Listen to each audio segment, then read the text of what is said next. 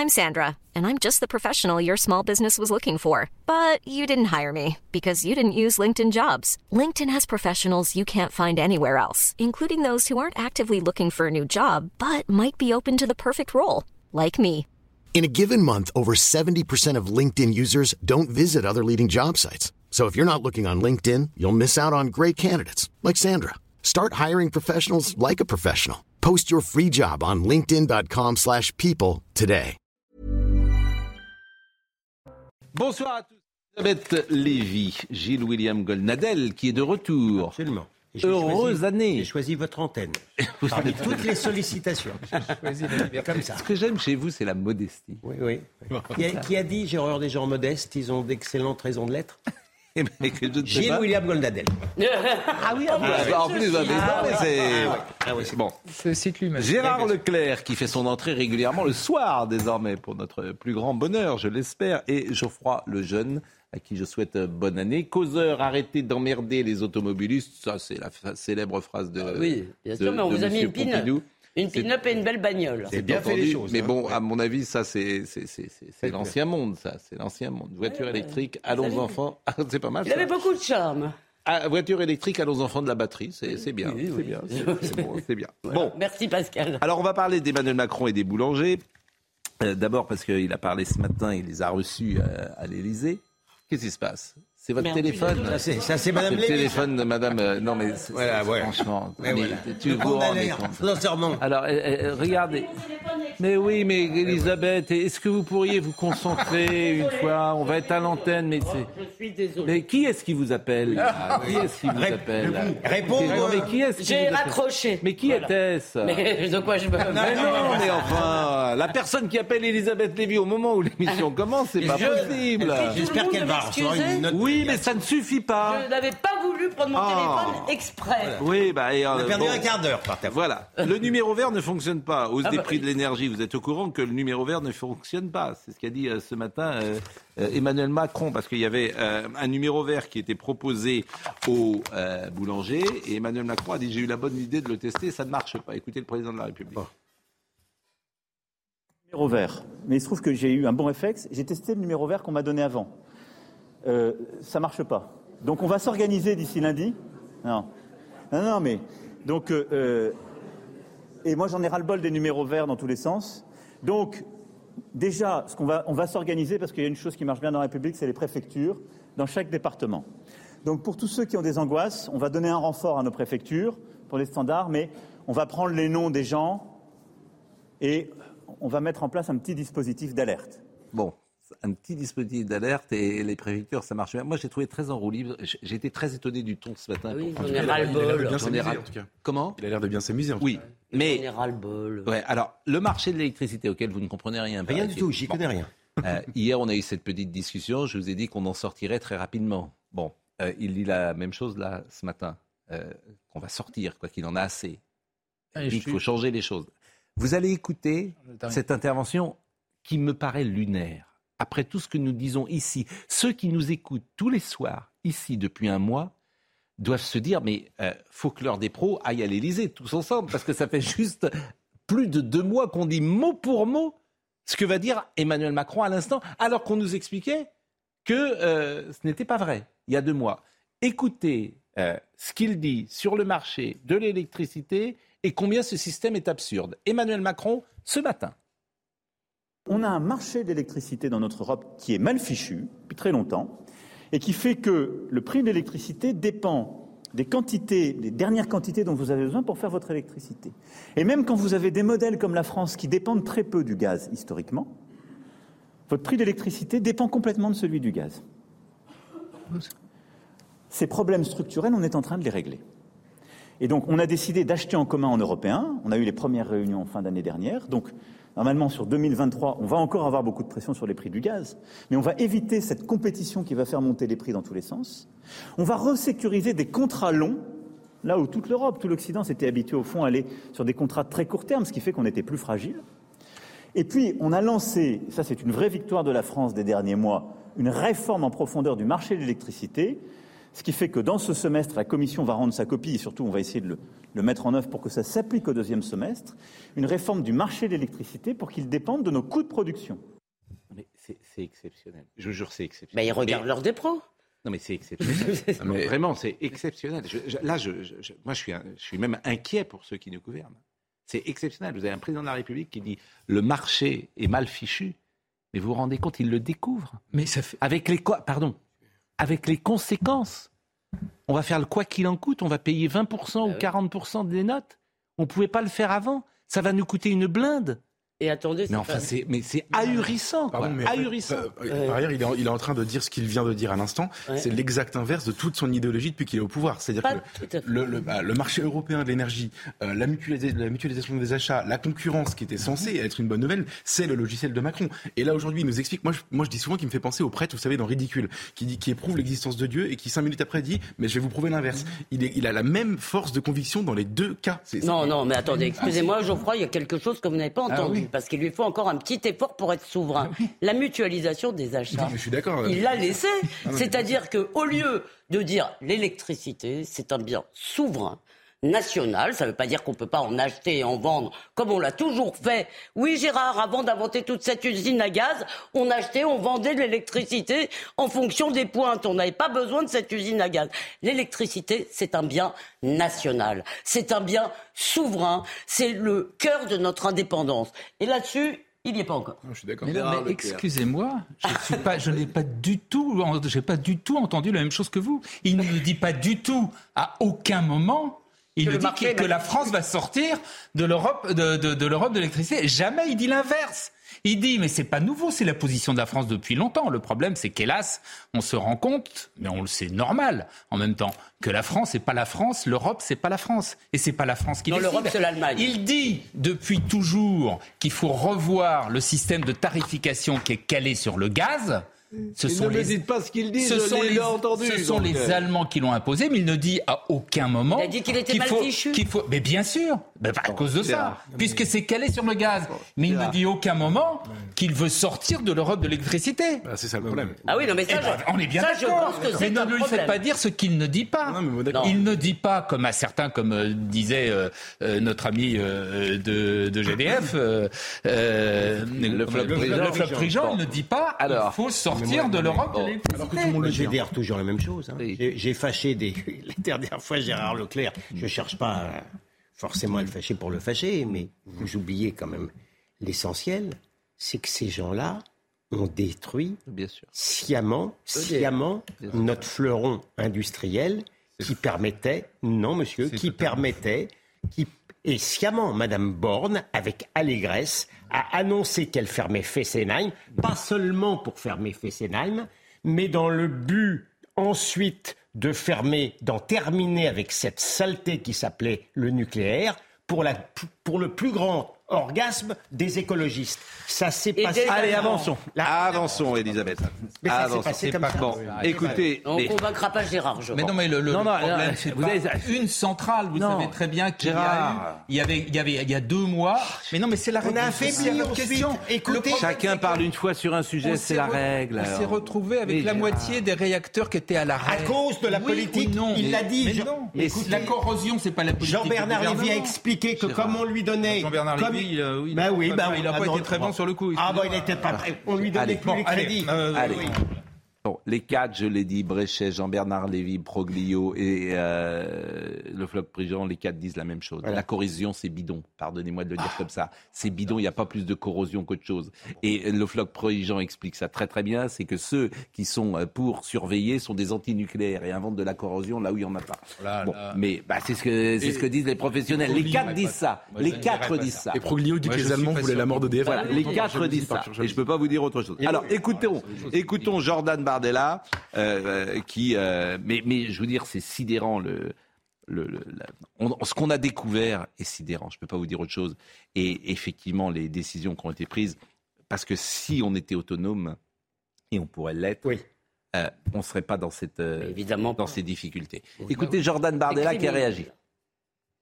Le gouvernement ment, comme il le fait depuis le départ. Il y a maintenant plusieurs mois, Emmanuel Macron et Bruno Le Maire euh, avaient posé sur la table la question de la remise en cause euh, de ces règles du marché européen de l'énergie, mais ils ne l'ont pas fait. Et ils ne l'ont pas fait pour une raison très simple, c'est qu'Emmanuel Macron préfère défendre les intérêts de Berlin et les intérêts de Bruxelles plutôt que de défendre l'intérêt des Français. On est là devant un manque de volonté politique et en vérité, euh, euh, lorsque on touche à la baguette de pain, on touche au patrimoine de la France. Et on, touche, on touche donc à l'identité de notre pays. Et je pense que c'est la raison pour laquelle beaucoup de Français sont très sensibles à ce qui est en train de se produire aujourd'hui. Et je, crains et je, je déplore que euh, le gouvernement ne l'entende pas. Pourquoi on ne sort pas du marché, visiblement? Parce que les Allemands couvrent notre dette. Si on sort du marché, on ne pourra plus emprunter. Et euh, tous ceux euh, qui connaissent précisément bien ce dossier disent ce que je vous dis là. Jean-Marc Sylvestre me l'a dit, d'autres me l'ont dit. C'est-à-dire qu'on est pieds et poings liés avec les Allemands sur ce sujet. Donc c'est donnant, donnant. Mais on est en partie Euh, endetté parce qu'on paye l'électricité trop cher. Bon, alors Bruno Le Maire, écoutez maintenant Bruno Le Maire, qu'il y a un changement. Maintenant, faut, euh, il y a un changement de stratégie là-dessus quand même. On reconnaît qu'il faut vite sortir de ce, ce sujet. Pardonnez-moi, Marine Le Pen le disait durant la campagne électorale. C'est mot pour mot ce qu'elle disait. Mais effectivement, dire ça, c'était d'extrême droite. Éric Zemmour le disait aussi. Mais je- Il n'est pas question de sortir de l'Europe de l'électricité, il est question de changer le. Je- vous n'avez pas entendu ce que Ah je oui. vous ai dit. Marine Le Pen disait que ce système était mauvais, c'était un de ses thèmes de campagne. Personne ne le disait à l'époque. Maintenant, lui dit c'est mal fichu, c'est le président de la République. En fait, Emmanuel Macron dit la même chose que Marine Le Pen aujourd'hui, Avec si vous préférez. si vous voulez que je la fasse euh, aussi courte que ça. Il propose peut-être pas les mêmes solutions, mais il dit les mêmes choses. Alors écoutez maintenant euh, ce que disait euh, Bruno Le Maire euh, sur le découplage possible. Nous voulons continuer à porter avec le président de la République, avec une détermination là aussi totale, le principe du découplage du prix du gaz et du prix de l'électricité. Nous voulons que les premières mesures de réforme soient effectives dès 2023. Et je veux qu'il soit clair pour tous, partenaires européens comme Commission européenne, que la France refuse de continuer à payer l'électricité nucléaire décarbonée au prix de l'électricité produite à partir des énergies fossiles. Nous voulons le découplage et nous l'obtiendrons. Enfin, pardonnez-moi, personne ne disait ça il y a huit mois, sauf Marine Mais vous les Le Pen croyez et Éric. Zemmour. Mais il y a les eu un croyez échange entre Bruno Le Maire et Éric Zemmour là-dessus. Mais, dites pas non. mais Évidemment, Gérard. enfin, Gérard, il y a, deux dites pas choses. non. Il y a deux choses, Gérard. Il y a le marché européen, effectivement, la concurrence mise autour d'EDF, et il y a la- la- la- les modalités de fixation du prix. Visiblement, on va négocier au moins sur le- la deuxième chose. Malheureusement, on n'ira pas jusqu'au bout, je suis Et d'accord. alors voilà, Voilà. sur le Allez, prix, non, non, excusez-moi, sur le prix, ce n'est pas nouveau. C'est la position de la France depuis un certain temps. Là où vous avez, vous voyez que moi je suis honnête, je dis les choses parfaitement. moi, Là où vous avez un peu raison, c'est que on est beaucoup effectivement en Europe face à l'Allemagne, compte tenu notamment de nos faiblesses en termes de finances publiques. On peut malheureusement pas faire ce que, l'on veut. avançons, Gérard. Mais voilà. On a plein de choses. Mm. Dernière chose, il y a quand même un pays qui est sorti. Il y en a un pays qui est vraiment sorti de, de, de, de l'Europe de l'électricité. Mm. C'est la Grande-Bretagne. Regardez quel est le prix de, de l'électricité. Bon. Mais- Euh, la- la- la- sauf que nous, nous produisons. Mais enfin, Mais eux, comment ils peut vous produisent le pas dire Eux, ils produisent pas d'électricité, peut-être. Mais on, De l'éolienne offshore, on- on- en mais enfin, mais comment vous faire rentrer dans la tête que nous, on est quasiment autonome Mais Aujourd'hui, avec nos centrales, on a Quand elle 90%. Quand elle fonctionne, Pascal. C'est tout le problème. Bon. On a 50 mais quand on, recul, comme, mais- on voulait tuer, comme on voulait tuer notre chien, on a dit qu'il avait la rage. Et, Et, il n'est pas bien portant.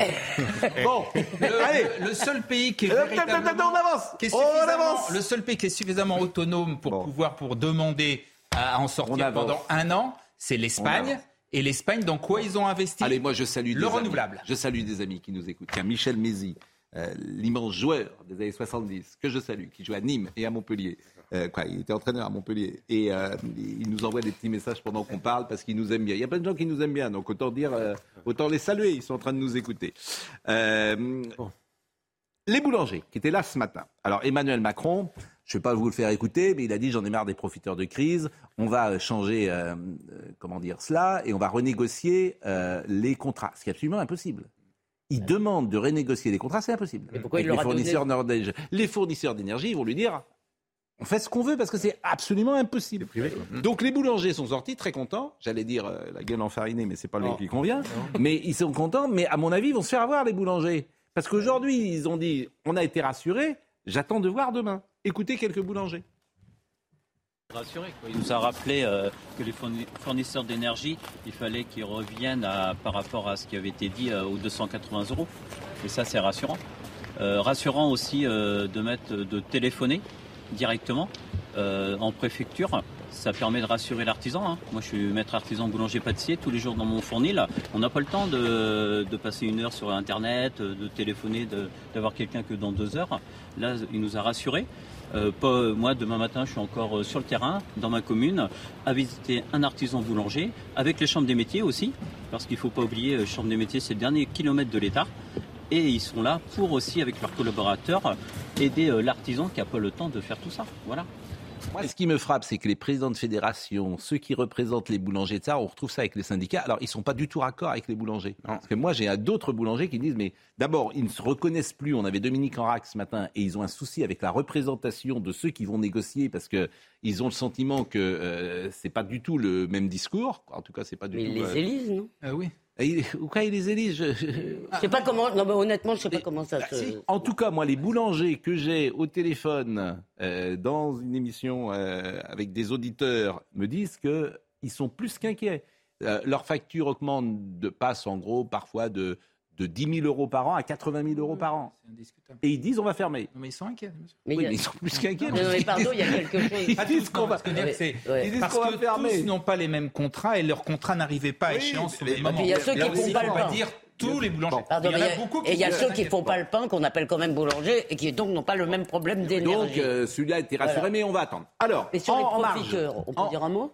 Oui. Mais non, mais parce que c'est quand même intéressant. On a donné à ces faux, euh, faux, faux euh, électriciens, parce qu'ils n'en fabriquent pas, on leur a donné la possibilité de faire ce qu'ils font. Au nom de quoi va-t-on aujourd'hui leur dire on n'avait plus le droit Mais je vous ai dit que c'était impossible. une obligation Donc on a, con- on, a, on a ça imaginé un faux marché euh, concurrentiel. En fait, on a monté une usine à gaz et euh, c'est, en fait, c'est vraiment un truc de, de petits hommes gris. hein, C'était une obligation européenne, Franchement. Pascal. Comment C'est une obligation C'est européenne. les petits hommes gris. La mise en concurrence Franchement, c'est les petits hommes gris qui ont fait ça et on voit dans lequel on, on est. Alors, maintenant, la personnalité. Il y a eu deux ou trois petites choses qui se sont passées dans cette euh, réunion ce matin et ça fait sens. Ça fait sens sur la psychologie d'Emmanuel Macron. Vous avez vu quand il est intervenu pour aider des gens qui ont euh, Non, eu des petites difficultés? Non, vous n'avez pas vu cet extrait? Non. Il y a une jeune femme notamment euh, qui s'est sentie mal et je vous propose de voir cette séquence. Tout ce que vous perpétuez de jour en jour, je vois que mademoiselle, elle se sent pas très bien. Et comme je sais comment ça se passe, je propose que vous lui donnez, vous preniez un verre d'eau ou un sucre parce que vous êtes en train de lutter. Il n'y a aucun problème. Allez-y. Parce que sinon, vous allez tomber. Je sais comment ça se passe, moi, ici. Non, non, mais c'est vrai. N'ayez au- n'ayez aucune crainte. Parfois, on n'a justement pas pris le petit déjeuner ou on l'a pris trop tôt. Et puis on, reste debout longtemps. Je me trompe pas, elle se sentait pas. Aucun problème. Voilà. J'ai l'œil.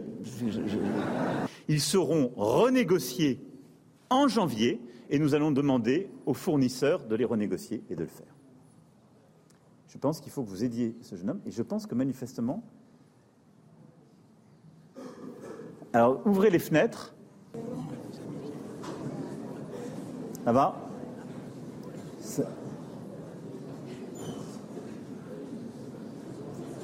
Ça arrive euh, quand on a.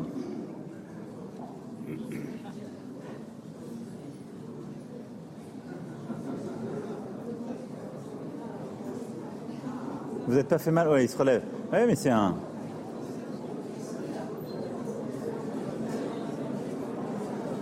Ça, c'est des jeunes qui prennent pas le petit-déj. Oui, c'est possible. Je vous le dis. Alors, je vous rassure, nos deux jeunes vont bien. Ça va? Prenez un, un bol d'air, à mon avis un sucre aussi, et on arrive. Il guérit les écrouelles? Non mais Ouais, mais- Oui, on l'a déjà. Rappelez-vous au moment du grand débat, quand il était en bras de chemise, etc. Il a, euh, des- quand il discute, d'ailleurs, des fois, c'est là où il fait quelques dérapages.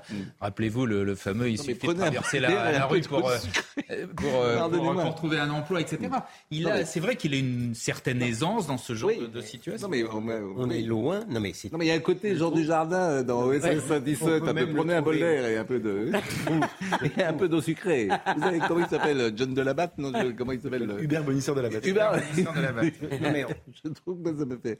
Mais Non, bon. mais je- Alors, en revanche. plutôt sympathique. Mais bien, mais il est. on est, mais non, il mais est. on est à Il des années-lumière de Jupiter, Il et est. de l'exercice souverain Mais euh, selon la Ve République. C'est pour ça que c'est intéressant. Et euh, bah, justement, euh, on va peut-être marquer une pause, mais après, je vous ferai écouter euh, ce que dit Roselyne Bachelot, précisément de Emmanuel Macron, puisqu'elle fait un livre, Roselyne Bachelot. Roselyne Bachelot, généralement, elle fait quelque chose, et puis après, elle fait un livre pour dire du mal de ce qu'elle a fait, et de dire canarder à peu près tous les gens avec qui elle a travaillé.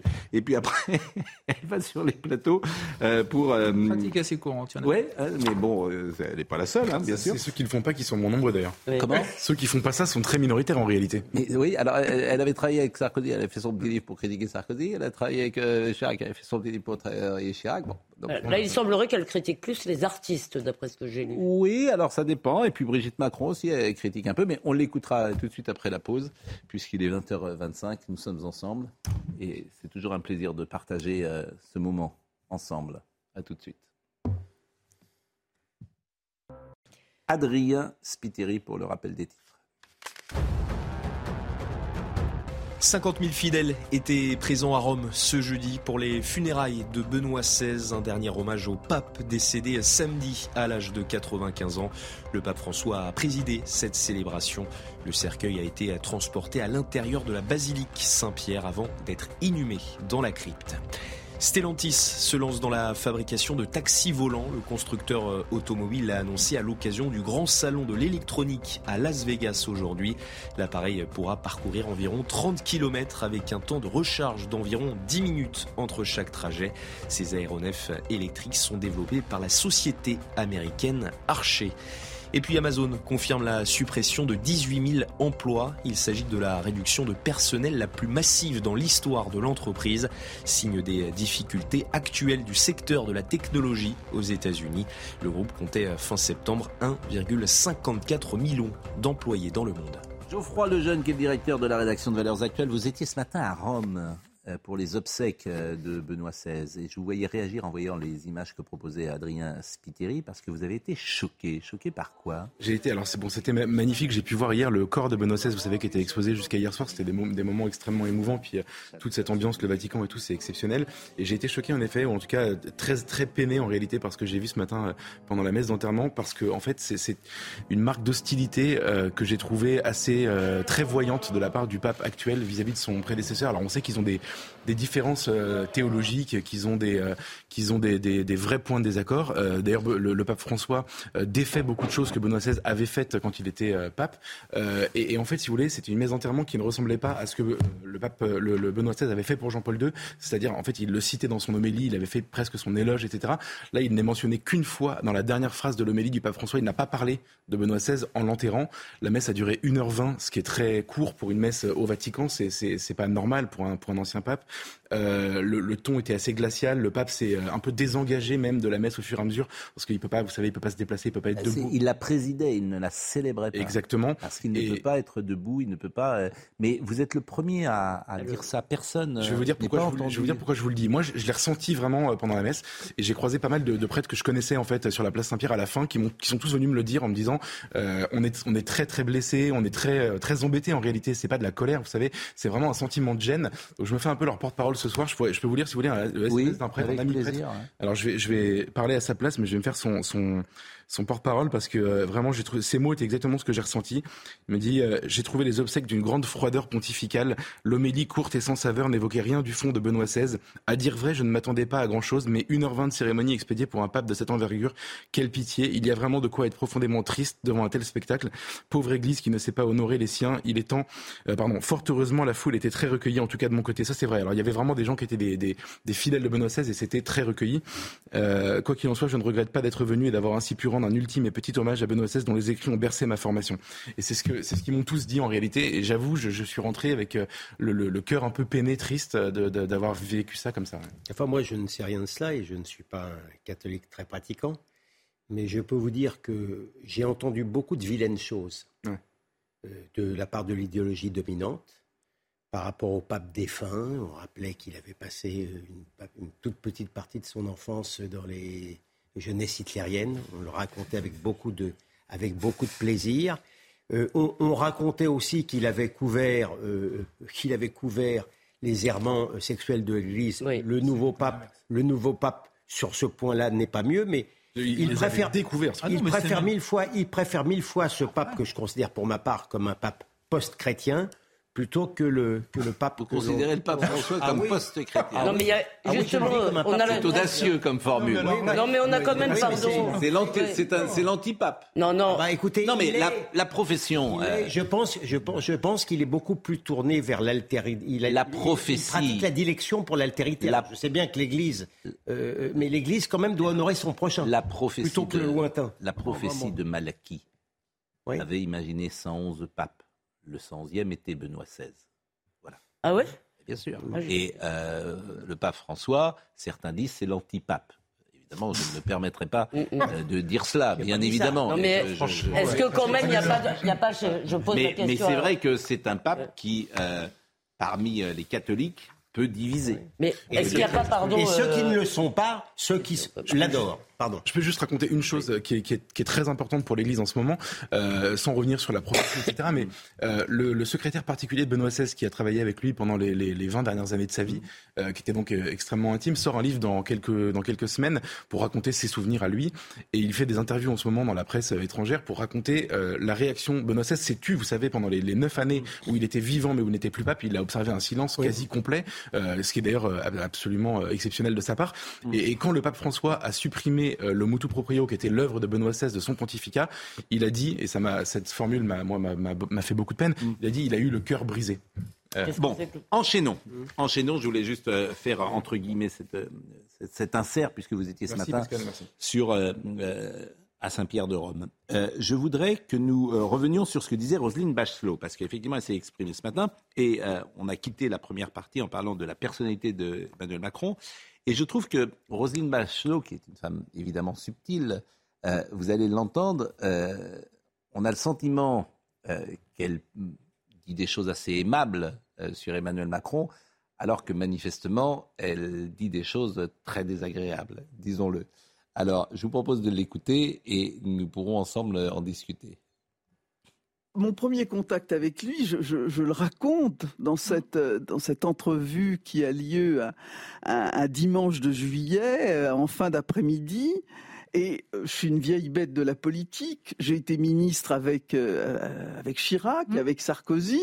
Moi, j'attendais d'un président qu'il me dise bon ben voilà ma feuille de route. Vous avez tant tant tant à faire. C'est un chef, il donne des ordres, etc. Et bon, je je me mets en route pour faire cette politique. Et je, je regarde ce jeune homme qui est plus jeune que mon fils avec euh, son regard bleu intense, euh, ses dents du bonheur, sa chemise ouverte. Et je me dis, oulala, là là, là j'ai un, j'ai un modèle de président de la République qui est complètement euh, à l'inverse de ce que les Français ont imaginé, c'est-à-dire une sorte de père de la nation. Et là, on a un fils de la nation. Mm. Et, et il trouvé... fait pas chef? Si, les chefs en même temps. Mais c'est autre chose. On est passé à une autre époque. Non mais moi, ce qui m'énerve, si c'est l'idolâtrie de Jacques Chirac par Roselyne Bachelot et par tous les autres. Jacques Chirac, c'est vraiment le président qui a inauguré le roi fainéant, qui a rien fait. Non, mais c'est vrai. Et ce qu'il a fait, il l'a, il Et ce qu'il a fait était plutôt négatif. Et je commence à en avoir assez de cette génération-là aussi, si vous voulez, qui euh, considèrent qu'ils ont tout inventé. Ah, Chirac, c'était merveilleux. J'en ai marre de ça. Bon, Alors, sur ce qu'elle dit sur Macron. Pas, ça. pas défendre Chirac? Comment? Je la trouve pas méchante. obligé de Comment Pardon, mais je la trouve pas méchante. Mais je ne vous dis pas qu'elle l'est. Elle est comme moi. Je, je vous dis qu'il y a beaucoup de sous-textes.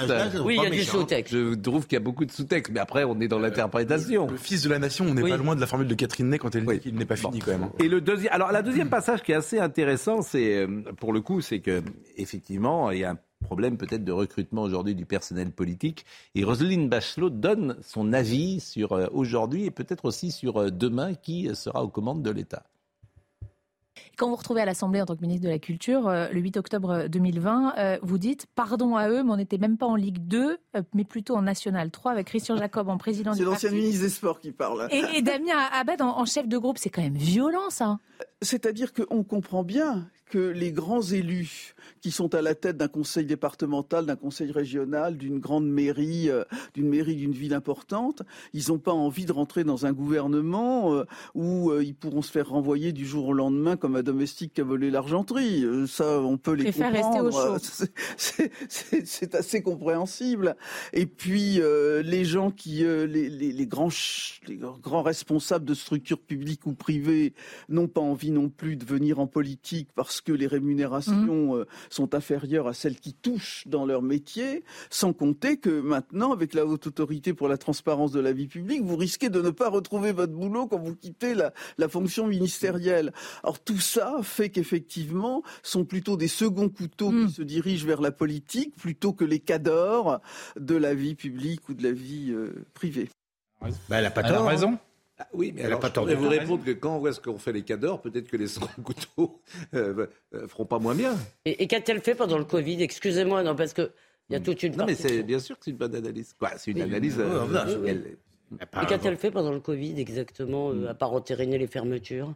Hmm. Non, mais parce que il y a toute une partie, je sais pas, qui vous a peut-être moins intéressé, c'est quand elle tape sur les artistes, euh, qui est quand même euh, aussi savoureuse, mais elle- et- et Oui. on peut quand même reprocher à Madame Bachelot d'avoir pas beaucoup défendu le monde de la Pendant, culture. pendant le Covid, elle n'était pas ministre encore ici. me- si- si- Non, mais sur le fond, de dire que les, les, les cadors ne viendront plus. Sur le fond, parce que Catherine Ney dit la même chose pour le coup. C'est-à-dire que euh, le mélange entre haute autorité, absence de double mandat, euh, plus euh, transparence XXL, plus rémunération. Plus perte de prestige, pour le même prix. Oui, mais bien bon, Ah plus oui. rémunération euh, dispro- moins importante que dans le privé. La parité, la parité, Pascal. La parité, ouais. La parité. Il a raison. Ouais, mais enfin, la parité. Je- C'est vrai, c'est vrai. Bah si, t'as des gens qui sont là parce qu'elles sont des femmes. Bien sûr, c'est vrai. Et ça vous choque pas, Si on vous pouvait ne pas se fâcher complètement non, aussi avec tout le monde, et ne pas se fâcher non plus avec les femmes, si, si on pouvait ne pas se fâcher avec les femmes. les femmes, ça n'existe pas. Euh, J'ai été journaliste politique pendant Oui. des années Oui. et tous les hommes politiques que je connaissais m'ont expliqué l'enfer que c'est de devoir trouver une femme qui n'a pas forcément envie d'être candidate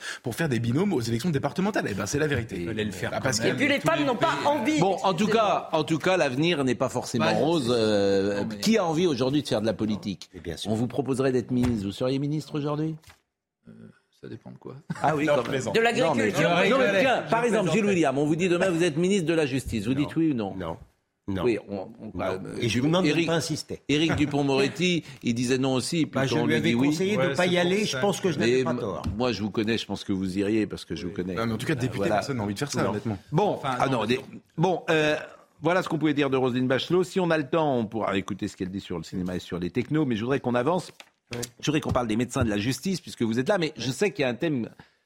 Euh, je dis aux téléspectateurs, je choisis euh, les thèmes pour vous, parce que euh, avant l'émission, on dit, je voudrais parler de ça, donc vous vouliez parler de ci, de ça, et si vous parlez pas de ça, je sais que vous n'êtes pas content. Ah oui.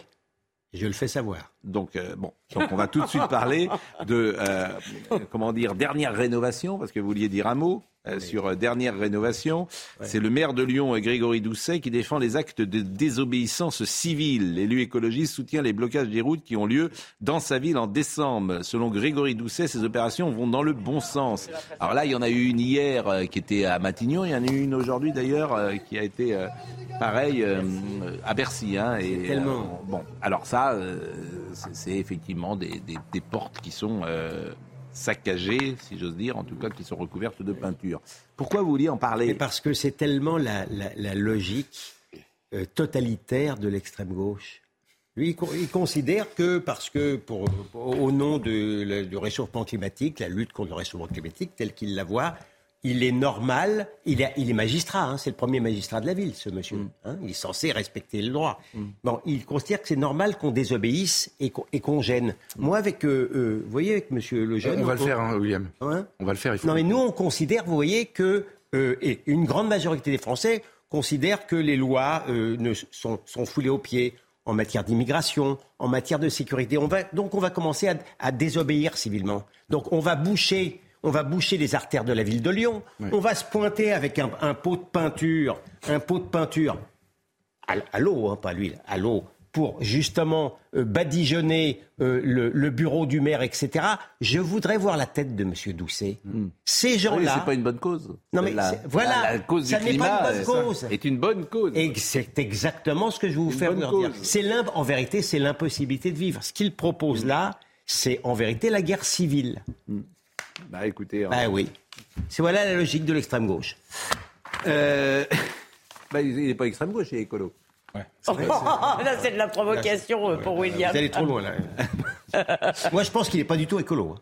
Je pense que ces gens-là ne sont pas des écologistes. Je du pense tout. Ils s'y connaissent qu'effectivement, aussi ils qu'en avancent masqués et ils se servent de l'écologie pour euh, attaquer notre modèle, qui est la société capitaliste, bien sûr, et qu'au fond, ils détestent Ils cette détruire. société. Et que là, ce que vous disiez était peut-être Ils j'étais veulent nous d'accord avec vous, rééduquer, mais ces je vois gens-là. pas pourquoi non les écologistes croient en l'écologie. Non, non, non, ils veulent nous Ils se rééduquer, trompent sur les moyens d'action et je suis là-dessus tout à fait d'accord avec vous dans une dans une république, Bah, dans une ce- démocratie par définition. De toute façon, ils ne peuvent faire que de la politique, simple que ça, mais il faut pas en- à partir de là Non, dire. euh, ils veulent te rééduquer. La Ils veulent so- faire de toi un homme nouveau. Je vais vous dire, la société capitaliste, elle est compétition. Non, mais Et ils ont le droit d'être contre la Ils ont société raison. Mais la société capitaliste, elle est compétition. Et effectivement, la seule chose qu'ils peuvent faire, c'est de la politique. Autrement, ils auraient beaucoup de Non, mais faut pas dire. Vous voyez, Je- faut pas je- être. euh. Pardonnez-moi de le dire euh, comme ça. Je pense Non, mais je faut- suis pas d'accord avec vous. Oui, bah, je Non, sais mais que on vous a le pas droit de- on a le droit mais, de- mais je- on a le, droit de le défendre. seul domaine où ils peuvent exercer leur euh, euh, piètre talent, c'est précisément dans la politique. Si vous les mettez dans d'autres domaines, je pense Ils qu'ils ont- auront un peu de mal. Ils ont eu la- raison euh, Bon. avant les autres sur beaucoup de sur le nucléaire, Mais bon, ce n'est qu'un avis. Pas sur le nucléaire. Ce n'est qu'un avis modeste. Sur le, le- le Sur réchauffement de tout, climatique notamment. Les animaux, Bon, avançons. Et sur la biodiversité, ils ont eu raison. Avançons et parlons des médecins.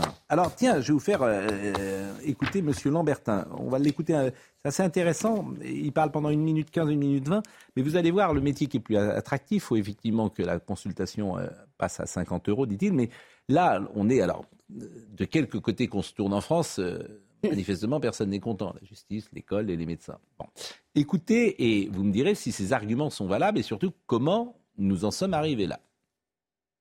Il nous met la consultation à- à 5 à 50 euros et on s'engage. Moi, je suis sûr qu'il y a des jeunes médecins qui vont s'installer et euh, qui vont prendre la relève et qui vont, euh, aller sur le terrain pour, euh, pour travailler. Moi, ce que je comprends pas, c'est qu'il y a, de plus en plus de médecins. On est de plus en plus de médecins en France et il y a de moins, moins en moins de médecins libéraux. À un moment donné, les politiques, je répète, faudrait peut-être qu'ils se posent la question de savoir pourquoi ce métier n'est plus attractif. C'est la seule question à se poser. Donc mettons-nous tous autour de la table, réfléchissons, on a des solutions, mais qui nous écoutent. Le terrain, les gens de terrain, les syndicats comme la FMF, le SML ou le FML ne sont pas écoutés. Il y en a marre, il y en a marre. Mettez-vous autour de la table et discutons. Alors j'aime bien Monsieur Braun, à chaque fois, c'est oui, euh, il pose ses conditions, ben nous on va poser les nôtres. Voilà, c'est 50 euros, c'est rien.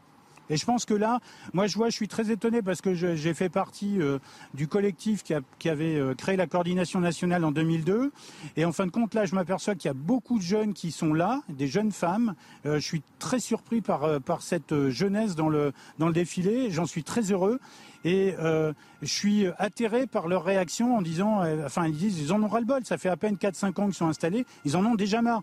Attention Monsieur Braun, on va vers un séisme et un cataclysme. Et moi, je, pour, pour tous nos patients, tous les Français, on risque d'avoir de grosses, grosses difficultés à, à se faire suivre par la suite. Donc à un moment donné, c'est bien, ils posent des conditions, mais nous on va poser aussi les nôtres et on sera ferme. Mais Oui, il faut quand même dire que ça, c'est donc la, la, la, la- comment ça s'appelle? C'est pas la coordination, ils ont pris un autre, un autre terme. Mais que la majorité, et en tout cas les, grands syndicats de généralistes, ne sont pas d'accord sur, comme seul mot d'ordre revendicatif, le doublement euh, du prix de la consultation.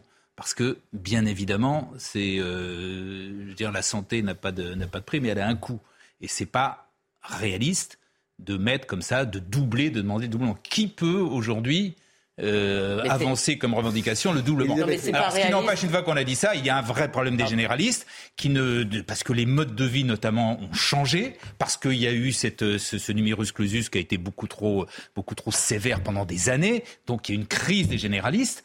Euh, mais euh, la solution, c'est pas forcément de Non, doubler mais le c'est pas, c'est peut-être pas réaliste de doubler, mais c'est pas réaliste de laisser la consultation à ce prix. Et moi, je crois que ça n'est pas deux. réaliste non plus, si vous voulez, de, de poursuivre avec la gratuité euh, au point où, au point où elle est. Je veux dire, mais non, mais en fait, la réalité, c'est que du coup, les plus pauvres sont très mal soignés parce que ils en sont. Mais bien sûr, Non, dire, mais je- il y a un je- moment, les gens. Mais non, mais il y a un moment. Arrêtons, arrêtons d'être tous dans cette logique où on trouve tout normal. euh, on trouve toujours normal que tout soit gratuit. Je veux dire, il y a des gens, nous, on peut payer peut-être une partie de notre consultation. Ça ne me choquerait pas. Ça ne me choquerait pas, si vous voulez, qu'en fonction euh, de nos revenus, on paye une partie. C'est pas réaliste de payer 25 euros pour une consultation quelqu'un qui a fait 8, 9 ou 10 ans Rass- d'études. Rassurez-vous, c'est ce qui se passe, puisque euh, il y a le secteur 1 et le secteur 2, et vous savez très bien, notamment à Paris, qu'ils sont quasiment tous en secteur 2. Donc vous payez une partie, ou alors vous payez une mutuelle pour vous faire rembourser. Donc c'est déjà le cas. Bon, Non, mais pas en, tout cas, en tout la grève des médecins, elle va, euh, selon un sondage d'ailleurs euh, fait pour CNews, 84% des Français pensent que le système de santé français est en danger. Aujourd'hui, des milliers de médecins libéraux ont manifesté euh, dans Paris pour obtenir une revalorisation. A priori, François Braun dit qu'il n'y en a, qu'il n'en est pas question. Le mouvement de grève sera levé lundi prochain pour le bien des patients et le 29 février, l'hôpital manifestera avec les médecins généralistes à leur côté a priori, le mouvement euh, ne va pas euh, perdurer puisque les médecins vont euh, lever cette grève. Mais euh, il y a beaucoup de témoignages que nous avons de partout. C'est-à-dire que si tu cherches un médecin, ben, tu n'en as pas. Bah oui. Aujourd'hui, euh, ça, c'est partout. euh, c'est la même chose que le nucléaire, Pascal. Oui, mais oui, oui. Alors le numéro clausus a été euh, le temps partiel n'est pas une bonne chose euh, non plus euh, Non, pour les médecins. Donc les modes de euh, vie ont les- changé. Les oui, médecins, oui. euh, dans Bon. notre jeunesse, les médecins se déplaçaient dans les familles, ce qu'ils font Oui. plus Et aujourd'hui. les gens- un mot. avoir les gens sont plus vieux, etc., et on Oui, oui. jeter la pierre. Tout ça a Oui, changé. oui, oui. Je suis d'accord, mais alors, qu'est-ce que vous voulez dire? C'était mieux avant. C'était bon. Bon, un mot sur. On a dit ça, on n'a rien dit. Je, je- je ne sais On a dit ça, on pas. n'a rien dit. Les, les gens, oui, Bon. les- les- la société change. Je note. Bon. Quelle heure? Quelle heure Bon, est-il? faut peut-être former tout simplement. euh, euh, faut peut-être. Enfin, je- je- une fois, j'avais dit quelque chose de- qui m'avait valu. Bon, peut-être faut-il. euh, Est-ce qu'on pourrait raccourcir les études de médecine, par exemple, généraliste? Est-ce qu'on est obligé de faire 9 ans ou 10 ans? Pas. Vous croyez pas? D'accord. Je sais pas. Non, non, je crois pas. Je Surtout, on n'en confiance. sait rien, en fait. Non, mais je vous fais confiance, mais ah bon. Moi, j'en sais rien. Je vous fais confiance. sont pas plus longues en France qu'ailleurs. Mais j'en sais, j'en sais Et rien. la médecine est devenue, est-ce elle qu'on- devient de est- plus en plus compliquée. Et je crains que. euh, non, en revanche, ce que l'on peut Bon, faire, la je justice. en entendre parler, c'est qu'on les oblige, comme à l'ENA. Monsieur une année, euh, c'est pas ce que vous faites. La justice. Euh, Éric Dupont-Moretti aujourd'hui, il y a la politique de l'amiable. Est-ce que c'est une bonne chose? Il faut aller plus vite euh, et désengorger. Et euh, il y a des prisons nouvelles. Et puis il y aura effectivement les jurés populaires dans les cours criminelles. C'est les quatre grands points, si j'ai bien compris, euh, qu'on va, euh, on va essayer d'aller plus vite, donc se passer des jurés populaires. Nous sommes d'accord et faire des cours criminels. Donc euh, on commence par quoi? Politique de l'amiable? C'est une bonne chose ou pas? Vous les questions à moi. Moi, j'ai vu mourir la justice française, je vous l'ai déjà dit. Je l'ai vu mourir. Bah, D'accord. Bon, on a bah vu non, mais- mourir l'hôpital, on a vu mourir l'école, maintenant on va mourir la justice. Et l'armée, on on peut, on- on peut fermer le rideau. Attendez, non, Et l'armée aussi. oui, Qu'est-ce qui n'est pas mort en fait. À part la collecte des impôts. la collecte des impôts n'est pas morte en France, mais autrement tout est mort. Il y a l'URSSAF aussi. La parole. Non, ils se plaignent. La, la parole. Vous, Tout est mort. Vous, me- vous me présentez des propositions. Oui. Monsieur Macron, sous son premier quinquennat, avait promis de construire euh, des prisons. Il n'a pas construit. Là, il y en a 15 000. Il a pas annonce non, mais 15 000, monsieur il n'a pas-. Oui, mais alors c'est c'est de la, c'est de la parole verbale. Il- Vous n'y croyez comment- pas Mais comment voulez-vous que je croie euh, au deuxième quinquennat quand je vois que le premier quinquennat, on n'a pas respecté la moitié du- des paroles? Donc, pardon. Deuxièmement, euh, d'accord. Sur le principe. Sur, non, La- deuxièmement, celui, celui, celui la qui politique propose, de l'amiable. le ministre de la Justice qui, propose cela et qui ne croit pas en principe aux, vertus de, de- de la répression, déjà. Ce, ce ministre, et pourtant il n'est pas loin de leurs idées, il est détesté par les syndicats. Il est, très injustement à mes yeux, mis en examen. il a subi les, les pires avanies du Conseil supérieur de la magistrature. Vous croyez qu'il va être en posture, le malheureux, de proposer ça Alors, il a fait. Alors, sur le fond, une fois que j'ai pris ces précautions oratoires, croyez-moi qu'elles sont plus importantes que ce que je vais dire maintenant. Sur le fond, la médiation. C'est bien gentil, la médiation. Ça peut marcher de temps en temps. C'est la politique de l'amiable. Mais, mais moi, je vois des, des médiations où vous avez une femme qui se fait tabasser par un homme. On- euh, euh, comment voulez-vous Comment voulez-vous qu'un médiateur arrange ça? Il n'y a qu'une politique répressive. On ne peut pas, on ne peut pas faire autrement. Donc, malheureusement, on a les magistrats qu'on a actuellement, largement dominés par l'idéologie, du temps où ils étaient notés. C'est sur les divorces, un amiable, par exemple. Mais oui, mais justement, divorces. Et vous, vous croyez que ça se passe merveilleusement bien les divorces? Donc, ce que je veux dire, il faut voir des Ça limites. peut se passer bien. Il faut voir les limites à, à la médiation. Je vais vous dire quelque chose. Moi, je l'ai Mm. proposé 20 fois. Si on ne repart pas au système de la notation pour les magistrats, on ne s'en sortira Parce pas. qu'avant, les magistrats étaient notés. Oui, ils étaient notés, notamment. qui Ils étaient notés notamment. Par qui par, par, leur, par, leur, par leur supérieur. Et leur ils ne sont plus depuis quand Maintenant, ça marche à l'ancienneté. Il y a des petites notes qui ne servent à rien. Ça marche à l'ancienneté. Ça veut dire qu'ils ne font pas attention du tout aux, décisions. Les fini. décisions qu'ils prennent, du coup, bon, eh ben, on ne peut rien dire. donc. Eh, C'est ah, c'est fini. Voilà. Ah oui, le temps, vous êtes Il esclave. reste une minute. Voilà. Alors, et c'est la rentrée. Ah oui, ça c'est pas mal non plus. Et je l'ai présenté. Ça va. Oui. Mais Merci. a- je présente toujours ce journal, le service littéraire. Le service littéraire de notre ami François Céreza, qui a écrit un petit papier revue de presse où manifestement il aime beaucoup Emmanuel Macron. Euh, Louis Aragon, c'est un papier de Bernard Morlino qui est absolument formidable. Je le dis, si vous aimez notre émission, vous aimerez euh, forcément ce journal, le service littéraire, qui est euh, iconoclaste. Iconoclaste, on dit ça Et euh, qui euh, attaque parfois les statuts euh, de la littérature ou de la fausse littérature. Il y a un excellent papier euh, vraiment euh, de Bernard Morlino, je l'ai dit. il y a notre ami Philippe Bilger également qui, écrit, qui a écrit un excellent papier sur le prix Goncourt. Il dit que le prix Goncourt de cette année, par exemple, n'est pas bon, voire très mauvais, que le, ma- que match du Kremlin aurait été un meilleur choix. Et même que Nathan Dever aurait été encore un, un meilleur choix euh, sur euh, son livre. Donc, Et Aragon, donc qu'est-ce qu'il dit sur Aragon? il dit qu'Aragon est le plus grand poète du XXe siècle.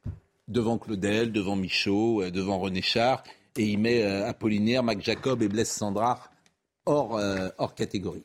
Achetez ça et, ou abonnez-vous à ça, le service littéraire. Voilà, je le dis à chaque fois, et c'est la nouvelle année. Monsieur Benkemoun, vous avez failli être en retard aujourd'hui. Vous n'avez vous avez pas laissé de galette, évidemment. Ce matin, il y a une belle galette des rois. Ah oui, mais il on reste a- pas une miette. Voilà ce Ah que oui, je vois. mais Voilà ce que je vois. Frangipane, c'est vrai Ouais, que c'est ouais. bon. Non, vous on savez qu'il n'y avait pas de galette, à- il n'y avait pas de fèves et pas de couronne à la. Ça s'appelle pas la galette des rois. Ça s'appelle normal.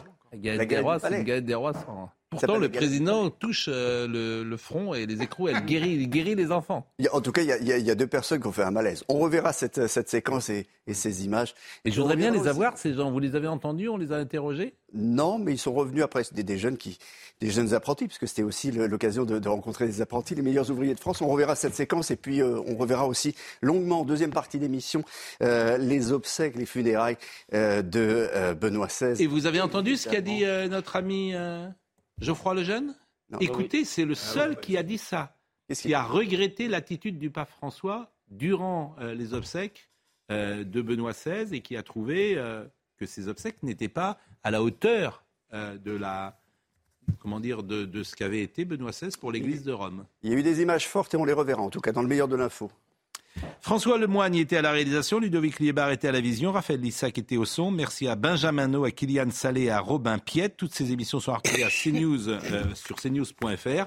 C'est une bonne semaine encore que nous avons passée. Demain, euh, vendredi soir, ce sera, je pense, euh, l'ami Julien Pasquet. J'étais très heureux de vous retrouver. Il est très bien. Bien sûr. Gérard Leclerc était très présent euh, cette semaine euh, vespéralement, si j'ose euh, j'ose dire, mais c'était un plaisir également. On se retrouvera demain matin pour l'heure des pros. Passez une excellente soirée.